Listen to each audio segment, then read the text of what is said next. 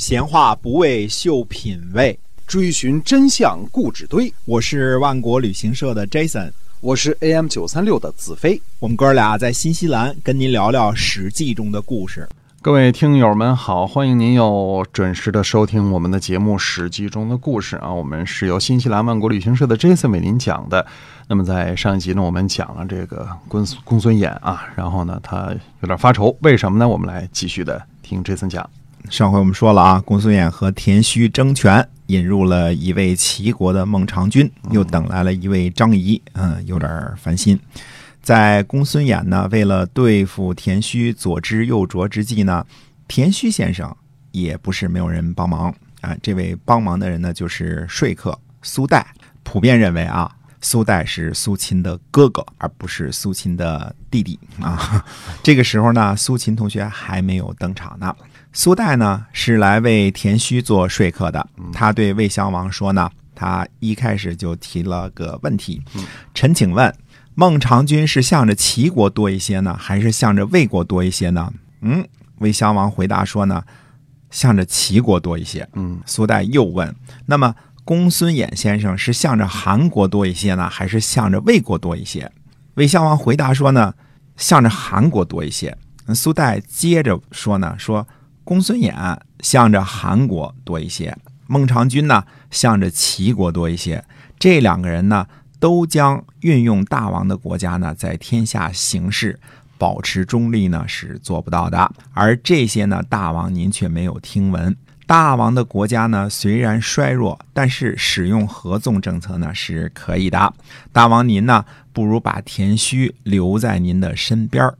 考察这两个人的所作所为，这样呢，这两个人就都会说了：田须不是我们的同伙儿我们呢，如果办事不利于魏国，田须一定会在大王面前指责我。这两个人呢，就都不敢有外心了。他两个人的所作所为呢，是否有利于魏国？大王把田须呢安排在您的身边考察他们，臣以为这样对于国家有利。嗯。魏襄王说呢，善，嗯，这个好好主意啊！果然就把田须呢安排在了自己的身边，而且负着呢考察这俩人的这个职责。我们再次强调啊，战国这个时候呢是特殊的时期，好几个国家的君主呢都认可一仆二主的这个制度。对。这显示了呢，这个时期呢，由于商鞅等人的影响力，包括张仪啊，各国君主呢都极端重视人才，所以呢，允许士，特别是张仪、公孙衍、孟尝君这样名满天下的名士呢，在担任别的国家的职位的同时呢，也在自己的国家任职。嗯，这个时期呢，君主们最相信人才，最重用人才，以至于呢，连忠这个。最主要的因素呢，都弱化了。你经常说一仆不是二主，哎，对的。这个时候呢，为了人才，这些都不重要了。哎，没错。即便现在你也不可能嘛，你是就别说大了啊，就是小的这个竞争对手的单位，或者有某种竞争关系的这种单位啊，记在他们公司做。销售部经理又在这个公司做销售部经理，那肯定是不。那谁愿意给工资啊？对吧？对，你卖谁的东西啊？一仆二主嘛，这叫 conflict of interest 啊，这个这个利益冲突了。嗯，但那个时候，呃，君主们。愿意这样做，像公孙衍这样的优秀人才，确实他可以做到帮助哪个国家，哪个国家就兴盛的地步。啊，大家知道这个魏国的魏惠王的西路军啊，龙骨其实就是毁在公孙衍手里的，通过雕阴之战，整个把这个给打掉了。所以这个是他帮助谁，谁就兴旺。这种情况呢，在前期和后代都好像是从来没有的事儿了。嗯，后来这个。君主们以及之前的君主们都搞得挺明白，手下人的忠诚比才干更加的重要，这是个最基本的事实。而士呢，也是在这个时期达到了他们的所谓的顶峰啊。虽然到了顶峰，但是还远没有达到由士可以任意忽悠君主，就像《苏秦列传》和《张仪列传》里边写的那样，靠着舌头就可以肩负起天下兴亡的这个程度。《战国策》和《史记》里边呢，张仪和苏秦都是文人们异想天开的产物。张仪和苏秦都是有大本事的人，嗯，但是远没有达到文人意淫的那种辉煌的地步。可以左右天下或者国家的这个命运哈。对，嗯啊，太史公司马迁呢误信了战国文人的杜撰，用他的生花妙笔呢，把这些战国文人的杜撰串联起来，并进行了改写啊，所以呃留下了千古传颂的《苏秦列传》和《张仪列传》啊。几千年来，把读书人呢弄得迷迷糊糊，呃，总是痴心妄想呢要做苏秦和张仪这样靠着舌头忽悠君主的这个事儿啊。嗯那么世界上的君主哪有那么好忽悠的？几个排比句儿，分析分析地理、兵力是吧？说几句好听的话，就让你身挂六国相印，赏赐金玉珠宝，掌握军权政权，做梦吧！嗯，嗯，什么苏秦、张仪俩人叽叽咕咕，就让秦军不出函谷关一十五年，这是笑破大牙的事儿啊！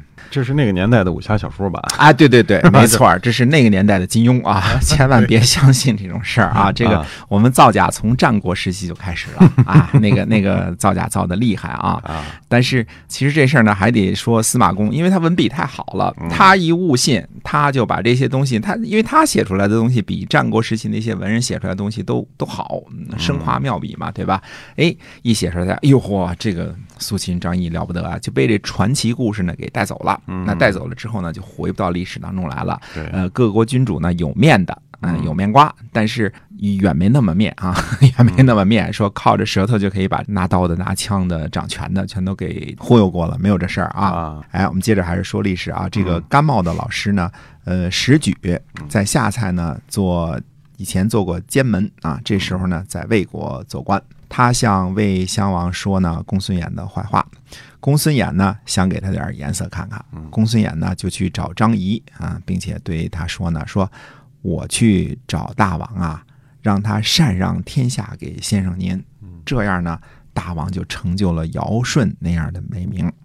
而先生您呢，死活都不接受，这样呢，您就成就了许攸那样的美名。许攸是让贤的名人啊，这个尧舜时代的啊。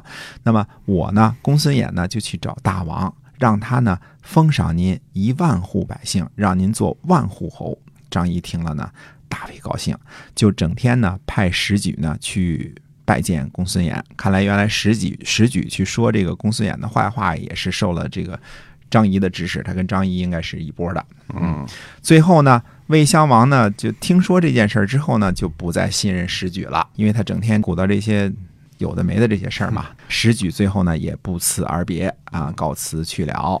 我们说有状元徒弟，没有状元师傅，甘茂那样的大才啊，嗯可是师傅石举呢，在公孙衍这样的大玩家面前呢，还是很难走上两三个回合的。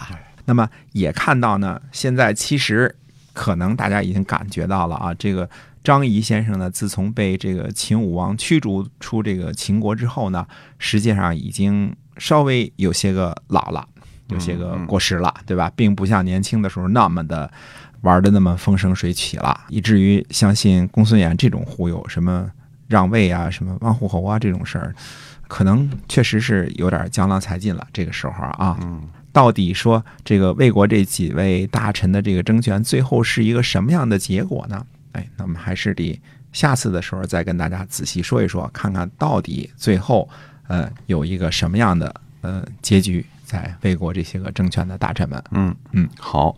今天我们《史记》中的故事就讲到这儿了，是由新西兰万古旅行社的 Jason 为您讲的。我们在下期节目再会。再会。